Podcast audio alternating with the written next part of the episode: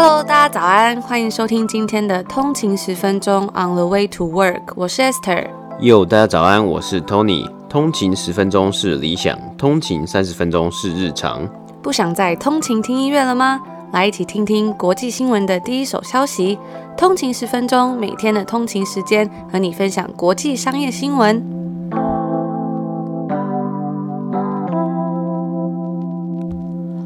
大家早安，今天是二月二十六号，星期五，欢迎回来通勤十分钟。大家早安，本期节目由台新银行 Richard 数位银行赞助播出。那其实我们很常在节目中跟大家分享，然后现在有越来越多的公司在做数位的转型嘛。除此之外呢，也有很多的公司或者是一些新兴的品牌啊，他们在与数位接轨上面做了很多不一样的努力。那我们今天呢，就会在节目的后段跟大家分享三间公司。那首先呢，第一间公司呢是来自英国的 FinTech，叫做 Monzo。那第二间公司呢是来自德国，同时也是一间 FinTech 公司，叫做 N26。那最后一间呢，我们则是会分享台湾的台新银行的 Recharge 数位银行的数位创新。那除此之外啊，我们今天也会跟大家分享另外三间公司，那就是比较偏向 Retail 零售业的 Skincare 的公司。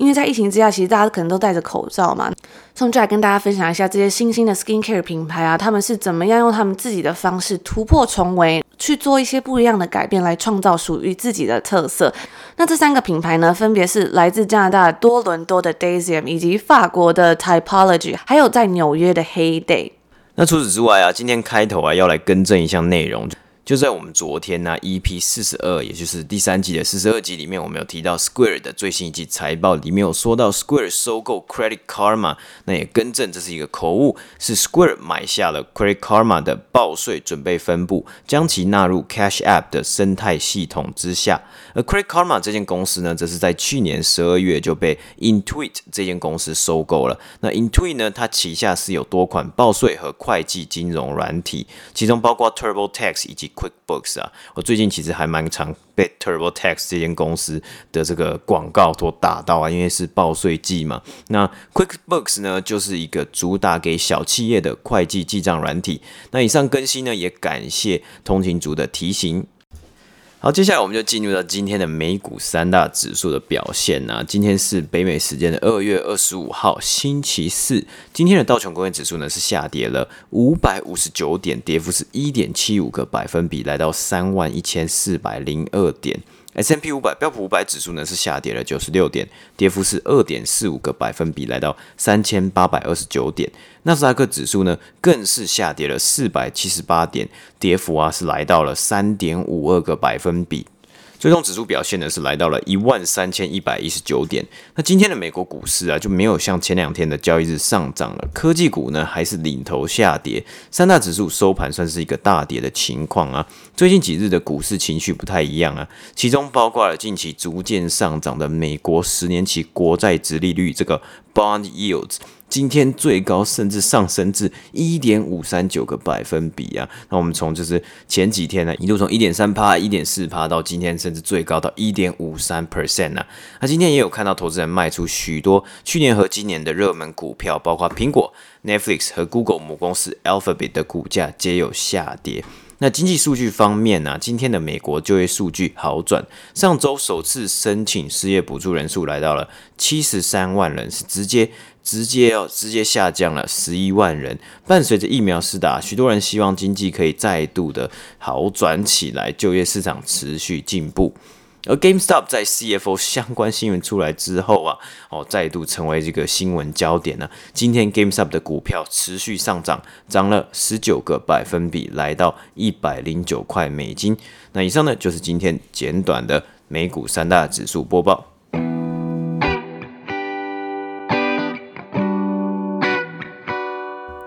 今天的第一则新闻呢、我们来分享一下最近公布财报的 Home Depot 以及 Macy's 百货公司这两间公司，他们对于今年零售产业以及因为疫情而改变的消费习性的预估。那双方呢，皆有提到在疫情之下所升高的消费者需求，包括居家用品。和居家装潢等趋势会在二零二一年持续看见。那同时也有表示，消费者的消费可能会在今年下半年再度改变。那这一切呢，都需要密切关注疫苗施打的部分以及未来疫情的走向。那许多公布第一季财报的公司也都有提到这样的预估，预计可能会看见报复性消费。那话题回到 Home Depot 和 Macy's 两间公司，刚好在疫情来袭时啊，他们两间公司就站在了零售产业的两端。Home Depot 呢，因为受到居家隔离，在家时间变多，许多人从去年夏天开始整修自己的家里，那加上房市啊持续火热，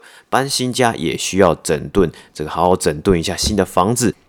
Home Depot 呢，就成为了一个 DIY 的天堂，许多人没地方逛啊，每天就跑 Home Depot。因此啊，该公司在最新的财务年缴出了营收成长二十 percent 的表现。而有人受到疫情增加营收，就有人受到疫情表现直直坠落。Macy's 百货公司的年度销售额就少了将近三十个百分比，主要包括消费者越来越少去买正装以及好好外出穿的服饰。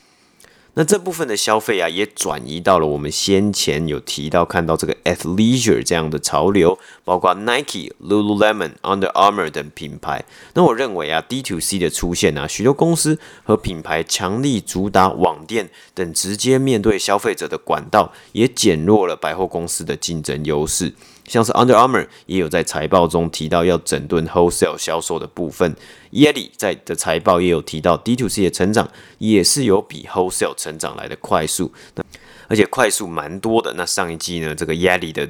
D2C 成长是四十六个百分比，比起通路 wholesale 成长为六个百分比。而回到因为疫情而受惠的 Home Depot 上面呢、啊，该公司的 CFO 就表示啊，过去九个月我们有看到一股持续强劲的需求，而这样的需求呢，也一并带入了二零二一年到二月。都还是有看到这种买气，然而该公司也没有给出全年的财务预估啊，主因当然包括了有太多的不确定性了。特别强调啊，因为下半年的变数实在太大了，目前不会去预估今年的需求量会有多少。那当然呢，对于今年下半年，或许就是 Macy's 需要强力主打的一个回来 comeback。因为 Macy 的 CEO 就预估啊，百货公司的服饰业务啊会在今年下半年重新复苏，特别是如果大部分人都接种疫苗，并且开始重新举行婚礼和重返办公室等等的。那办公室呢，是一个我们在过去一年提到很多很多次的一个东西，就是大家已经在习惯在家里工作了。不仅是 Work from Home，很多公司让员工可以持续利用 Work from Home 的政策，还有公司推出了。WFA 像是 Spotify Work from Anywhere，那有时候我还蛮佩服这些公司想出这些政策，让你不止在家工作，还可以在任何地方工作，而且重点是还可以想出这么酷的 slogan，WFH WFA 这样。当然，这些公司呢在招募人才上啊，可能可以不再受到地区的限制啊，所以这可能对于这些公司来说算是一个优势，或算是一个好处吧。因此啊，办公室除外啊，其实还有 Macy's CEO 提到的婚礼，我觉得也是蛮特别的。因为疫情啊，很多新人没办法举办婚宴。我也听到有蛮多人是受到这样的困扰，包括我前任的房东，他的儿子要结婚啊，他就说。他儿子在去年暑假的时候就跑去问温哥华的饭店呢，还有这种举办婚宴的场地。他有的啊跟他讲说哦，waiting list 很长；有的是直接跟他说，你就明年二零二一年八月之后再来问吧。疫情呢，不仅是在生活以及工作上面造成影响，这些人生大事啊也被迫要延期。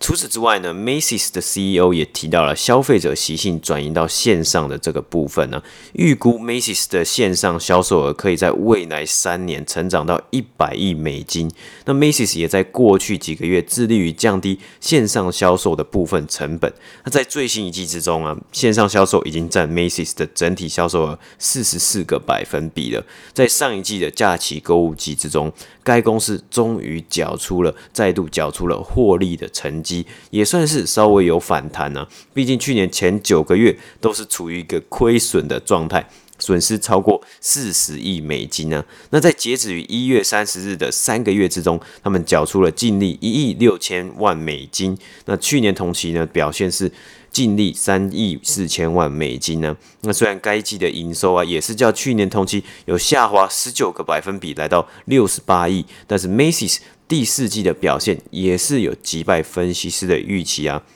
虽然服饰销售表现不是那么强劲，但像是居家用品，还有比较奢侈品的，包括珠宝，还有一些高端的护肤品牌等类别，表现是相对亮眼的。那也可以看到，Macy's 致力于转型，然后还有包括重新重整它旗下的一些 A rated 以及 B rated 的这个购物中心，希望呢可以在今年的下半年做一个强势回归啊。那这个部分呢，我们也就持续的来关注、来观察，在这下半年之中呢，这些零售产业在二零二零年被打得很惨的零售产业，有没有机会扳回一城呢？那除了 Macy 之外呢，我们说到 Home Depot 的部分呢，它在财务年第四季的营收为三百二十二亿美金，有二十五 percent 的成长，该公司的净利也成长了十五趴，来到了二十八点六亿。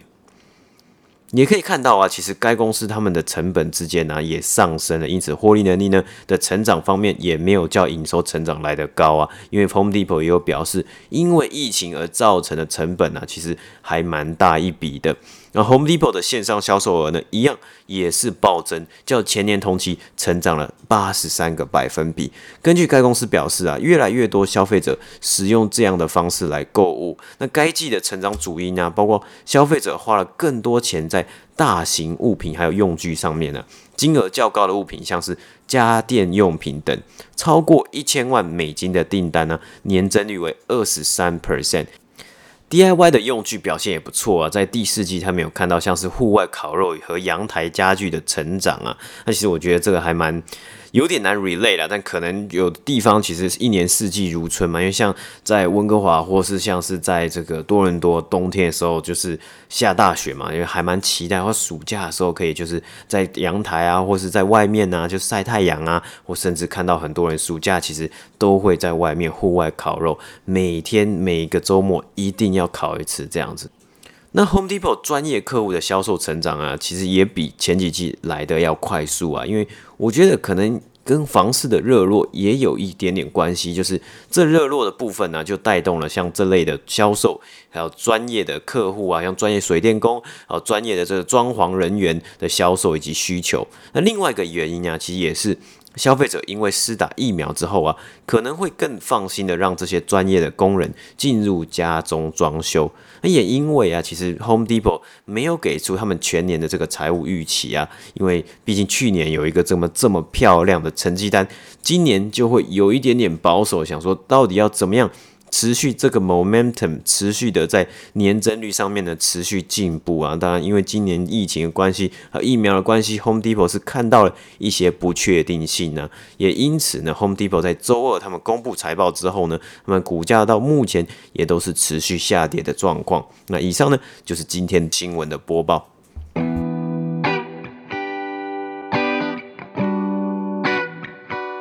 我们在上礼拜的时候呢，我们有在我们的 Instagram 账号上面分享了一个 Financial Times 的文章，那里面呢是在讲说去年的口红销售表现，然后有在 Instagram 的 Story 上面放一个小小的 Q&A，问问大家说，你觉得在去年呢、啊、口红的销售表现如何？但其实不难想象啊，因为在过去一整年之中，大家都要戴口罩出门，所以口红的销售很明显的就是会下降非常多嘛。但是呢，它的照片上面就写着一个大大一行的字，是在说口罩。底底下擦着口红，就像穿着漂亮的内衣一样。但是呢，网友似乎就不太买单了。有人就说这是在错误的时机行销 marketing 这样的商品。那我们今天呢，就来看看，因为疫情已经将近要一年了嘛。那自从戴口罩以来，化妆品跟保养品这些品牌，他们有什么样的新策略，或者是他们要怎么样去适应这种 new normal？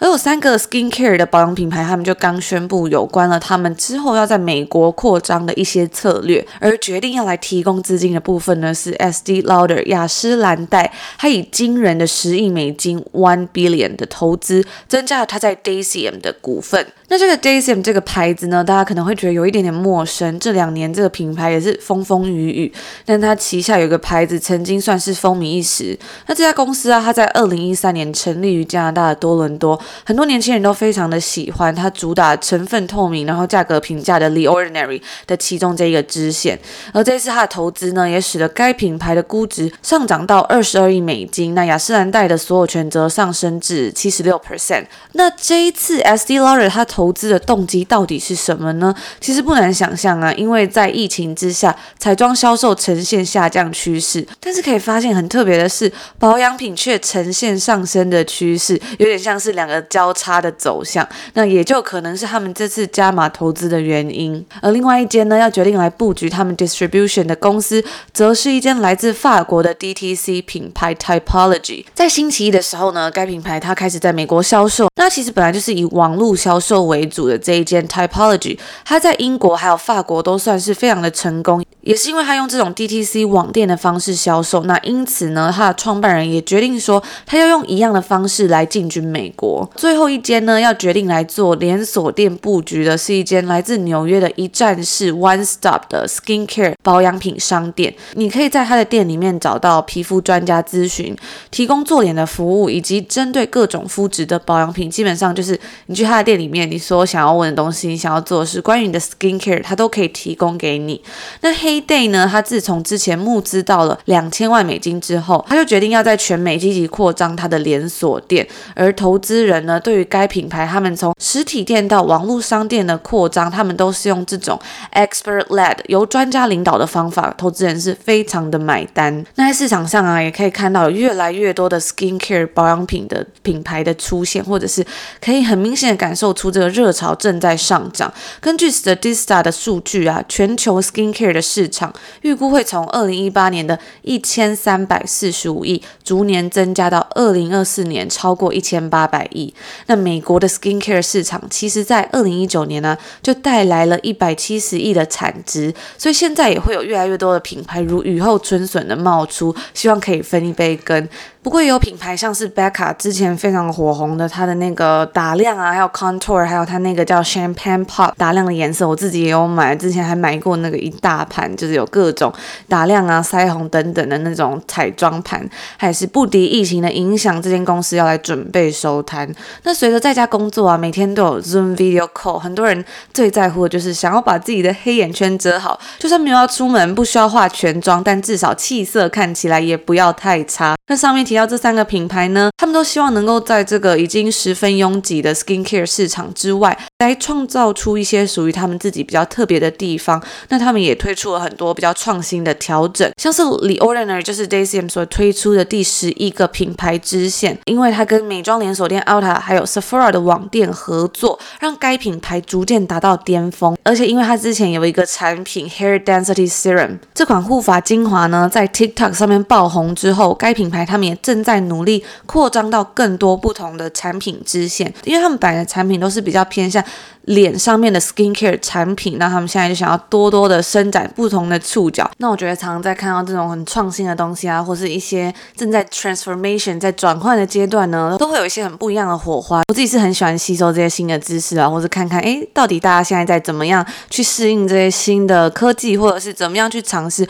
我都觉得真的非常的有趣。那虽然我自己还蛮三 C 白痴，但我也还是很。想要努力呢，可以去认识各种不同的东西。那游戏刚刚 Esther 有提到啊，就透过不同的管道来吸收不同的资讯啊，或是有不同的广告来做这些行销的企划啊等等的。我觉得在疫情之下呢，真的是有加速这样的趋势。那包括像最近公布财报，Shopify 以及 Square 啊，他们其实在财报里面或是多多少少都有提到讨论到这个关于叫做 Omni Channel 这个东西，就是他们现在呢不只是每一个平台单做一个东西，而是希望可以有不同的平台，将不同的平台整合成一个给消费者一个非常沉浸式的，或是非常完善的一个体验呢、不过不仅是 social media 啊，或是我们看到 Shopify 要推 Shop Pay。在 Facebook 以及 Instagram 上面，让整体的网店店家呢，可以更完整的去打到他们想要的客户，而且可以好好的来去 capture 到这些潜在的市场。那回到我们刚刚讲的另外一个这个法国的 Typology 这个牌子呢，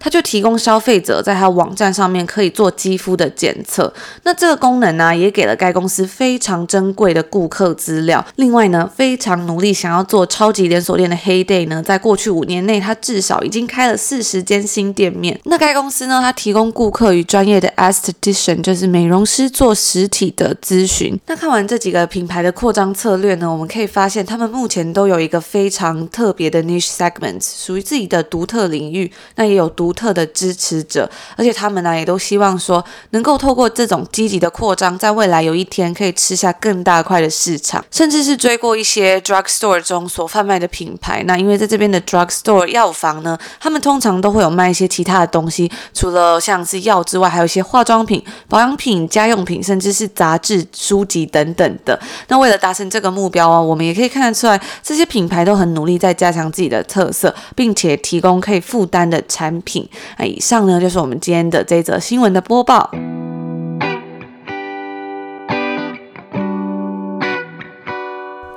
那今天的最后一则呢，想要来跟大家分享一下最近看到的一些数位银行。那我们在前两季还有这一季啊，也很常跟大家分享 FinTech 金融科技公司的巨头。也最近呢，我们也希望可以持续报道相关的新闻，像是昨天提到啊，Square 的最新财报，以及我们之前有提到的新闻，像是 PayPal 底下的汇钱 App Venmo 推出最新的信用卡，还有 Square 的 Cash App 让年轻世代更能轻松使用金融服务产品。那因为大家已经熟悉网络以及手机啊，造成走进传统银行的隔阂，可以用手机慢慢转移。因此，除了上述两间耳熟能详的巨头之外，我们今天要与大家分享更多数位银行。那我自己也非常相信这一个产业，还有 FinTech 未来的发展，也很期待这个产业未来能够成长到哪一个地方。加上疫情的关系啊，很多人根本无法出门，像是我们在多伦多已经连续三个月 Stay at Home Order，只能出去外面买一些 Essential，就是必要的一些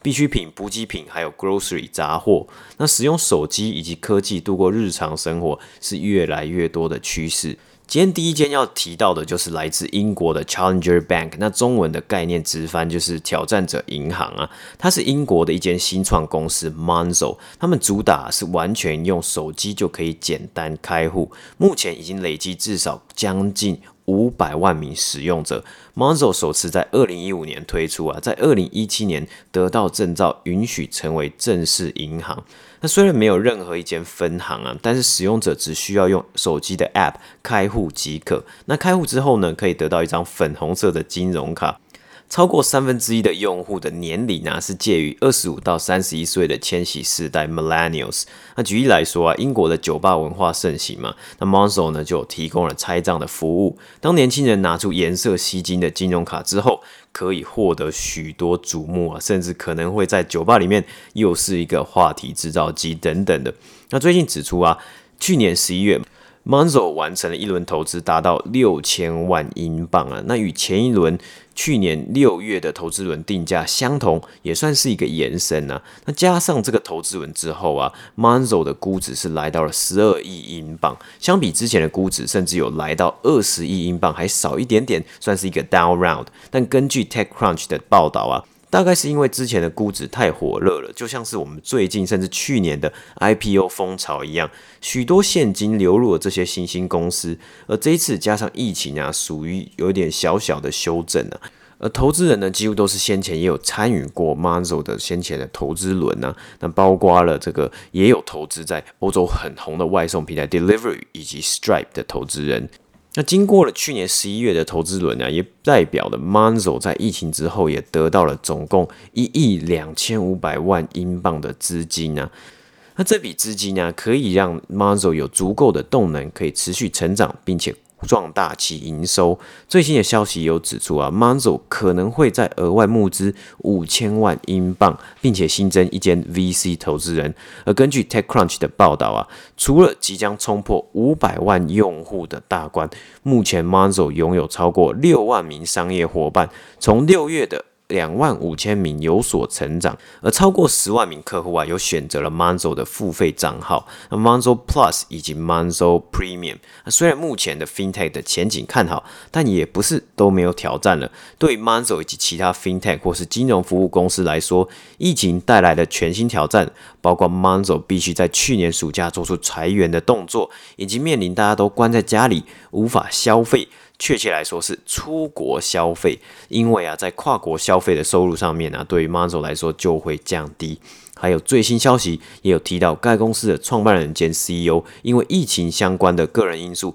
离开了这间公司。那最新根据 TechCrunch 的报道啊。Monzo 也分别请来了两位曾在银行和 Visa 担任高层的经理人，来带领该公司美国和英国的业务。毕竟从英国起家的 Monzo 呢，也非常希望可以积极的进军到美国市场啊。那虽然用户数逐渐成长，包括人事异动等，前方还是有一些不确定性。而第二间公司要介绍的呢，则是总部在德国柏林的 N26。那二零一三年创立的这个 N 二六呢，在二零一五年推出，目前在二十五个市场拥有超过五百万名用户，在其平台上啊，可以产生每月超过二十亿欧元的交易费用。二十五个市场啊，包括欧盟大部分的国家以及美国。那在英国脱欧之后呢，N 二六便退出了英国的市场，因为欧盟的关系啊，许多 FinTech 公司可以向欧盟申请执照，便能在大部分的欧盟市场执业。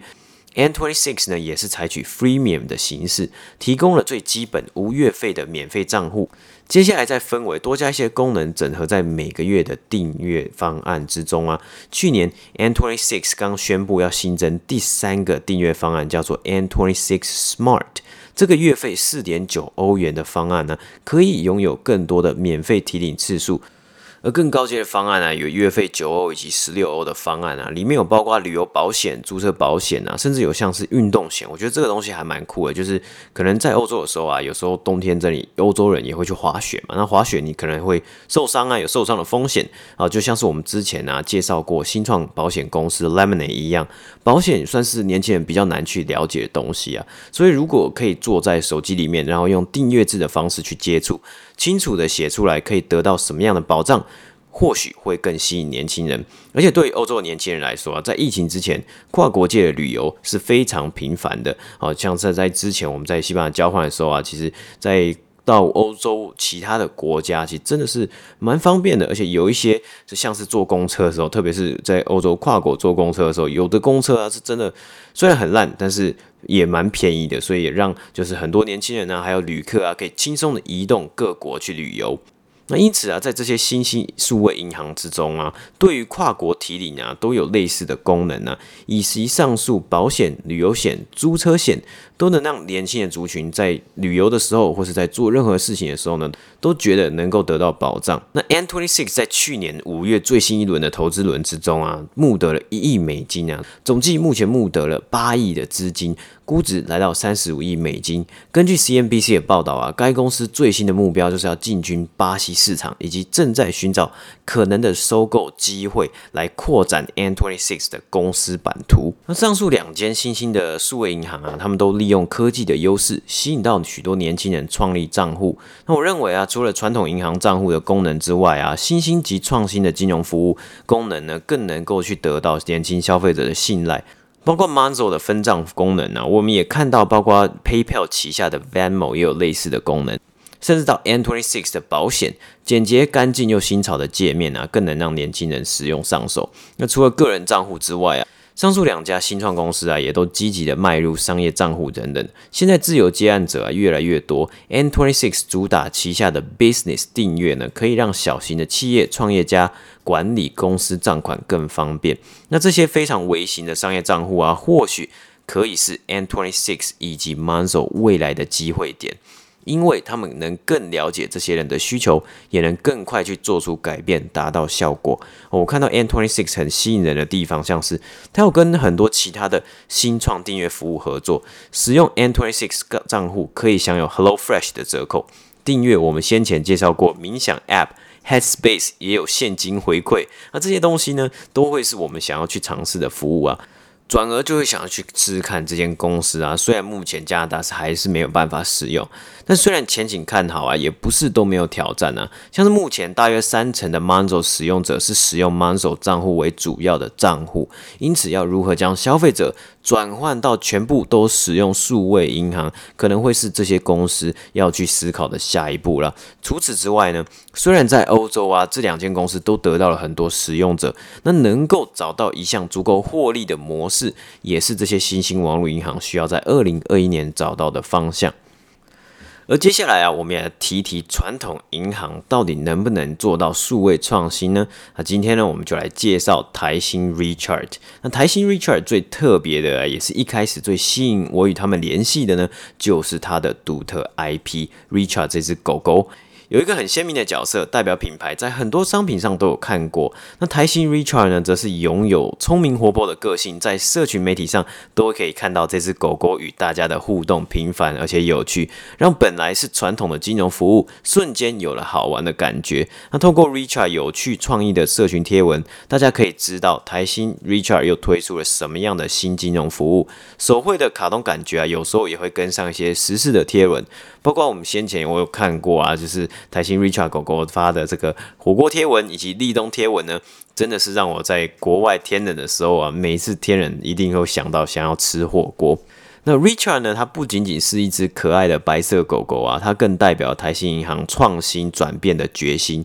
有时候走一条没有人走过的路是不容易的。我读到台新银行总经理尚瑞强在某一次的访谈中提到，Richard 因为是业界第一个导入敏捷式开发的团队，采取用户体验导向，透过不间断上百场使用者测试啊，了解客户使用金融 App 的痛点，并且快速的优化。Richard 平均一点五个月就会有更新版本。那现在 Richard 还是不断的进化着啊。例如，过去一年呢，它相继推出了用户敲碗许愿的未成年线上申办账户、小茶罐等功能啊，都是 Richard 以灵活弹性的方式回应市场需求，让用户体验超有感。那在这个内外部市场快速更迭的状况下，各方人员从 IT 到行销等团队需要高度的磨合、积极配合，因为整个组织以及工作方式已经是完全全新的模式啊，更牵涉到人的心态转变。因此啊，我有看到在数位时代的专访中也有报道过 Richard 的创新团队，他们的成员啊每天是脑力激荡，更提到对于很好的 idea，Richard 团队是不愿意放过的。那这样的概念呢、就让我想到，就是抱着做了可能会不一样的心态来跟我们 Podcaster 合作。那也像我们去年五月底第一次决定要投入 Podcast 制作节目的时候，也没有想过要达成哪些或是这些目标，而是单纯的，诶，这是一个好的主意，那就不要放过，要去试试看呢、那回到 Richard，Richard 的功能呢、它目前已经是包山包海，从台外币存款。信用卡到子账户投资贷款，其中 Richard 呢更期待能够成为帮年轻人存钱的银行，所以每个功能呢都希望简单又低门槛，让大家都轻松上手。还有任意转的功能呢，只需要 email 或手机号码就可以转账。其实这个功能在加拿大我们也很常用到，叫做 e-transfer。我只要输入电子邮件呢，就可以省下 key 一大堆账号密码的时间。甚至呢是最新的虚拟子账户，叫做小茶罐，设立不同的存钱罐子啊，不同的目标一目了然。这真的很非常需要，因为没有设定好自己的预算的时候啊，遇到打折季，像是圣诞节或是 Black Friday，真的就会很想要手到直接给它刷下去。但如果能够先一笔钱一笔钱分好，就可以知道我可以花多少钱，又或是我离下一趟旅程还要存多少钱了。那 Richard 呢有一个特别的零钱罐功能呢，维持他们一贯活泼创意的设计。结合纯租公以及养成游戏的概念，就是以存零钱为主啊，一次你只能存一块到九十九块之间呢。那搭配 Richard 的成长故事，随着你存的钱越多啊，这个 Richard 呢，它就会慢慢的长大。而且特别是啊，你没有办法及时的看到目前零钱罐有多少钱，只能使用偷看的功能才能知道啊。而且一个月只有两次机会啊，就有点像是以前真的是实体在存这个零钱桶或铺满还有租公的这个概念，你就是。每天把钱放进去，每次呢都有一种那种小小的欲望，想要去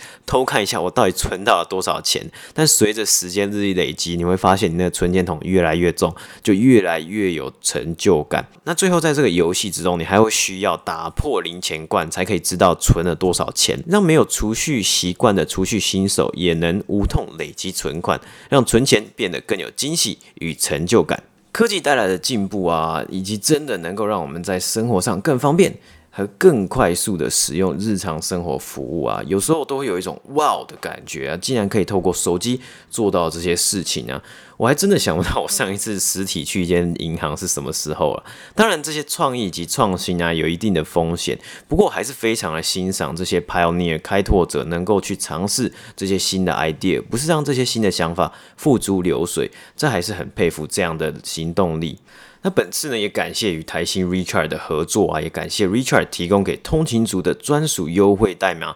OTWTW。那在活动期间内呢，成功完成注册 Richard 存款账户，并于申请流程之中啊，专属代码栏位内输入专属代码。那首次登入使用 Richard App 之后呢，即可获得用户礼一百块以及 Richard 皮套随身镜一个。那详细的活动内容呢，我会把这些资讯以及活动网址呢，都放在我们节目的 show note 下面。那有兴趣的通行族呢，也可以去看看哦。那以上呢，就是今天最后一则新闻的播报。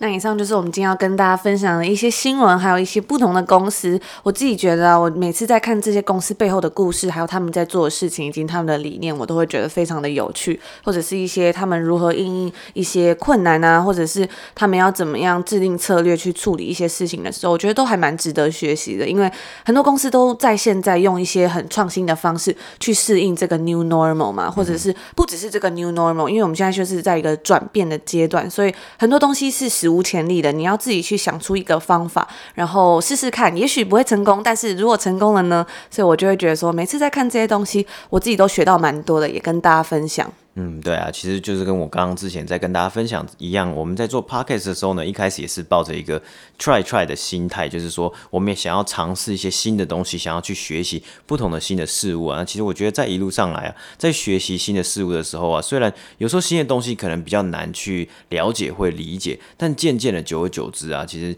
就会看到，哎，学到了，就有一种这个小小的成就感呐、啊。就是有一种感觉是说，你不太知道说这个东西会往哪边发展嘛，嗯、因为它就是没有一个范例，嗯、然后也没有一个说既定的标准，所以你就会觉得说好像在做中学的感觉。但是我觉得这个东西就对我来说真的是特别的有趣，就是常常会有一些意外的火花，或者是你意想不到的事情发生。那这就跟我们的频道一样，我相信也有很多通勤族一直以来都跟我们说，每次在听我们节目，一开始听可能会有这样的感觉，可是后来听呢又感觉到完全不一样。或者是有学到很多不一样的东西的感觉。我昨天就有看到 有一位通勤族说，他听完我们的节目啊，然后 YouTube 就打了一个广告，就是我们昨天分享那个 CNBC 跟 Jay-Z 的这个访问，我就觉得哇，很有趣。那这位通勤族就说，他后来就去听完我们的节目呢，然后再去看这个访问，就会觉得特别深刻。我就觉得还蛮棒的。嗯哼，对啊，算是给大家做一个 briefing 啊，让大家可以更轻松，或是更用大纲式的，或是 high level 的方式呢，去了解这些新闻，